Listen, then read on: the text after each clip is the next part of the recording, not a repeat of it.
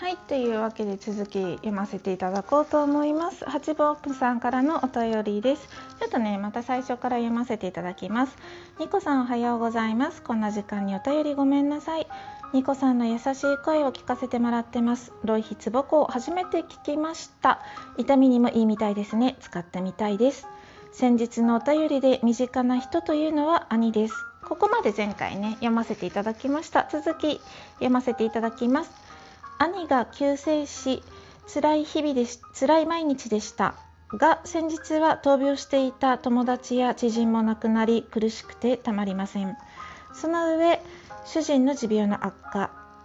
夜もほとんど眠れなくてニコさんの声を聞きつつうとうとしています。ありがとうございます。楽しいお便りが送れなくてごめんなさい。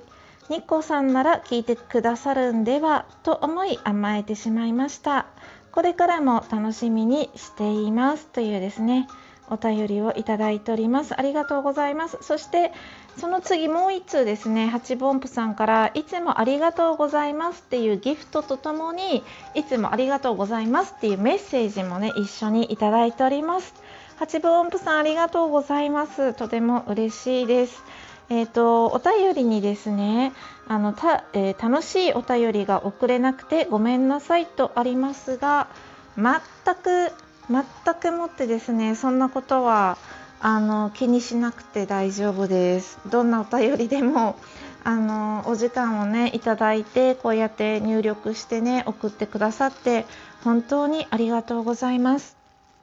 お兄様のですねあのお兄様が急に亡くなられたと。でまあそのなんだろうお兄様が亡くら亡くなられてショックが大きいですよね。家族が亡くなるってやっぱりすごく精神的なダメージが大きいと思うんですけれどもそんな中であの闘病していた、まあ、お友達や知人も亡くなってしまったと。追い打ちをねかけられるような辛い出来事の連鎖。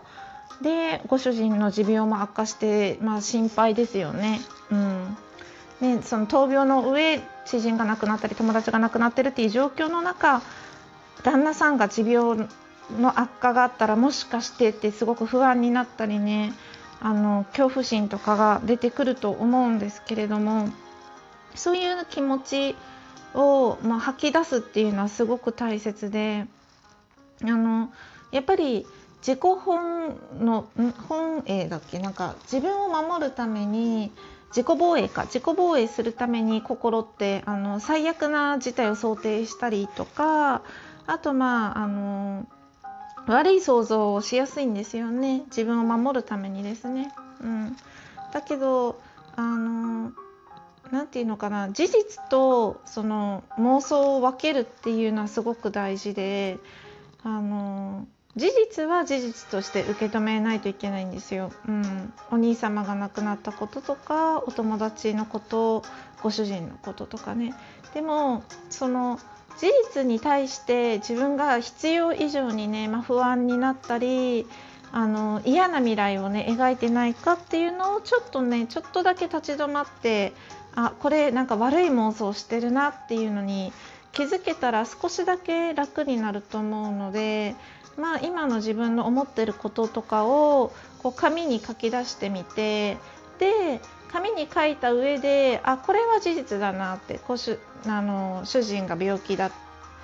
でなんかどんどん悪化している事実だってそれが怖いとか不安だ不安だとかそういうのは自分の気も気持ちじゃないですか。そういうところはあこれは自分の気持ちだなとか棚卸ししていく分けていくっていう作業もねあのもし余裕がそそれができる何て言うのかな心持ちになったらして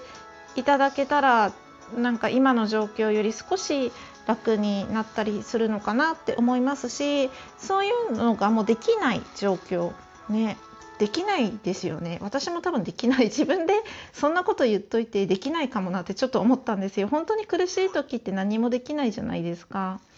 だからなんかできなくできなくてもそんなできない自分を責める必要はないしあの本当に精神的に辛い時って私たまにツイートとかしてたんですけど辛い時にね。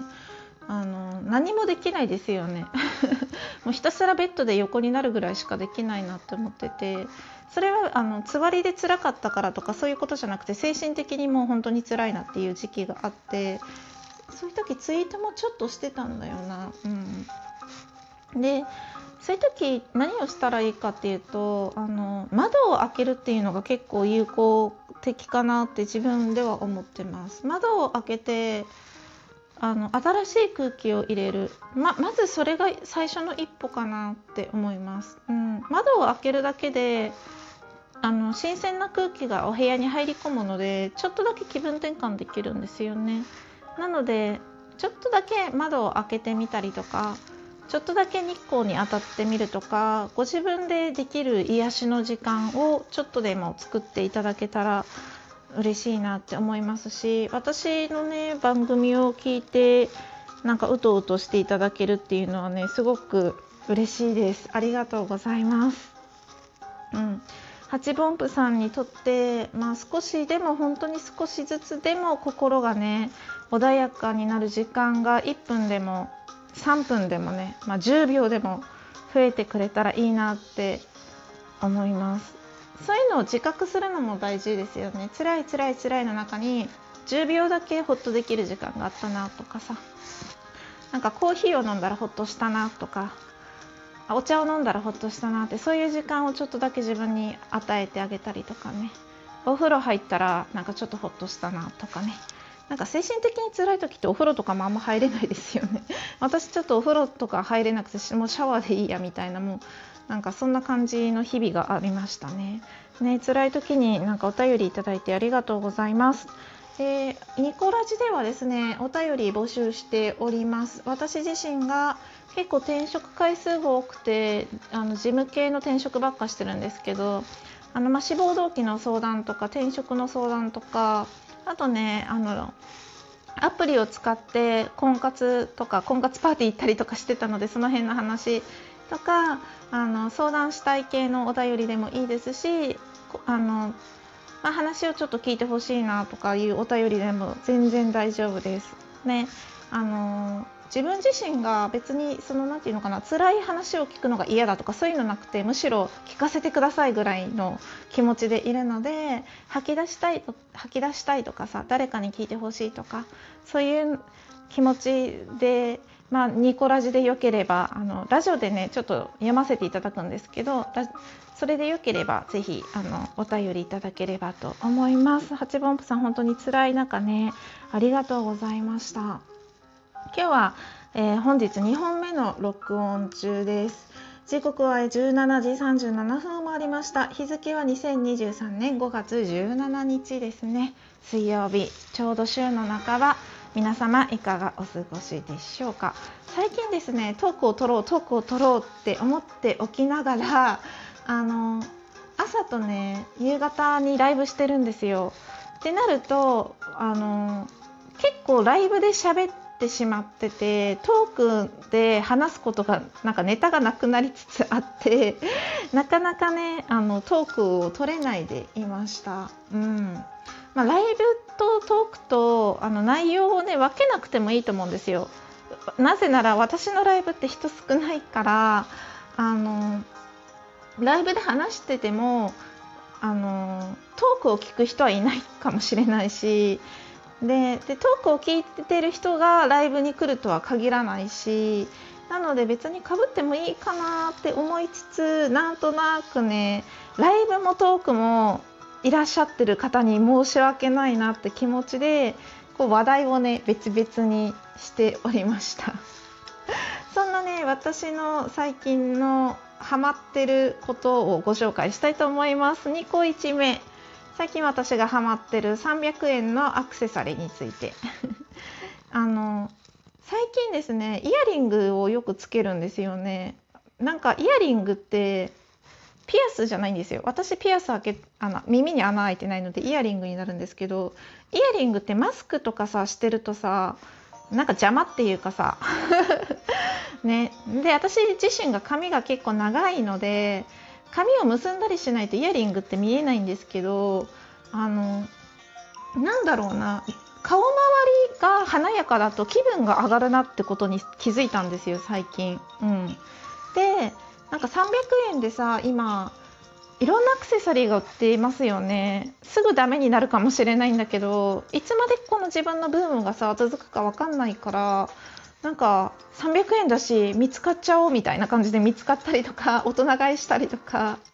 してなんかアクセサリーをこんなに安くて気軽に買える時代が来るなんてめっちゃ嬉しいって感じで楽しんでます、うん、あとねネックレスなんですけどネックレスってあの輪っかにさ通してさくっつけるじゃん。あの首にさ 説明が下手すぎる。なんか輪っかに通してくっつなんかあのカチッとさ固定するじゃないですか。でも最近私が使ってるネックレスってあの磁石でくっつくネックレスなんですよ。あの右と左の端っこに磁石があの丸い磁石みたいなのがくっついててあの輪っかみたいな感じで通さなくてもカチッとね磁石の力でくっつくっていうあのネックレスがあってそれがあの着脱が楽すぎてめっちゃいいと思ってハマってます、うん、でもねまだ1個しか持ってないんだけど たくさん買ってるわけじゃないんだけどなんか最初結構その輪っかで通すタイプじゃなくて磁石だから取れやすいのかなとかなくしやすいのかなって心配してたんですけど全然そんなことなくてあのすごいしっかりねくっついてくれるのでなくしてなくしてないです今でも、うん、でよくつけてますね。すごい楽なので皆さんもし見かけたらね気になった方は是非手に取ってみてください。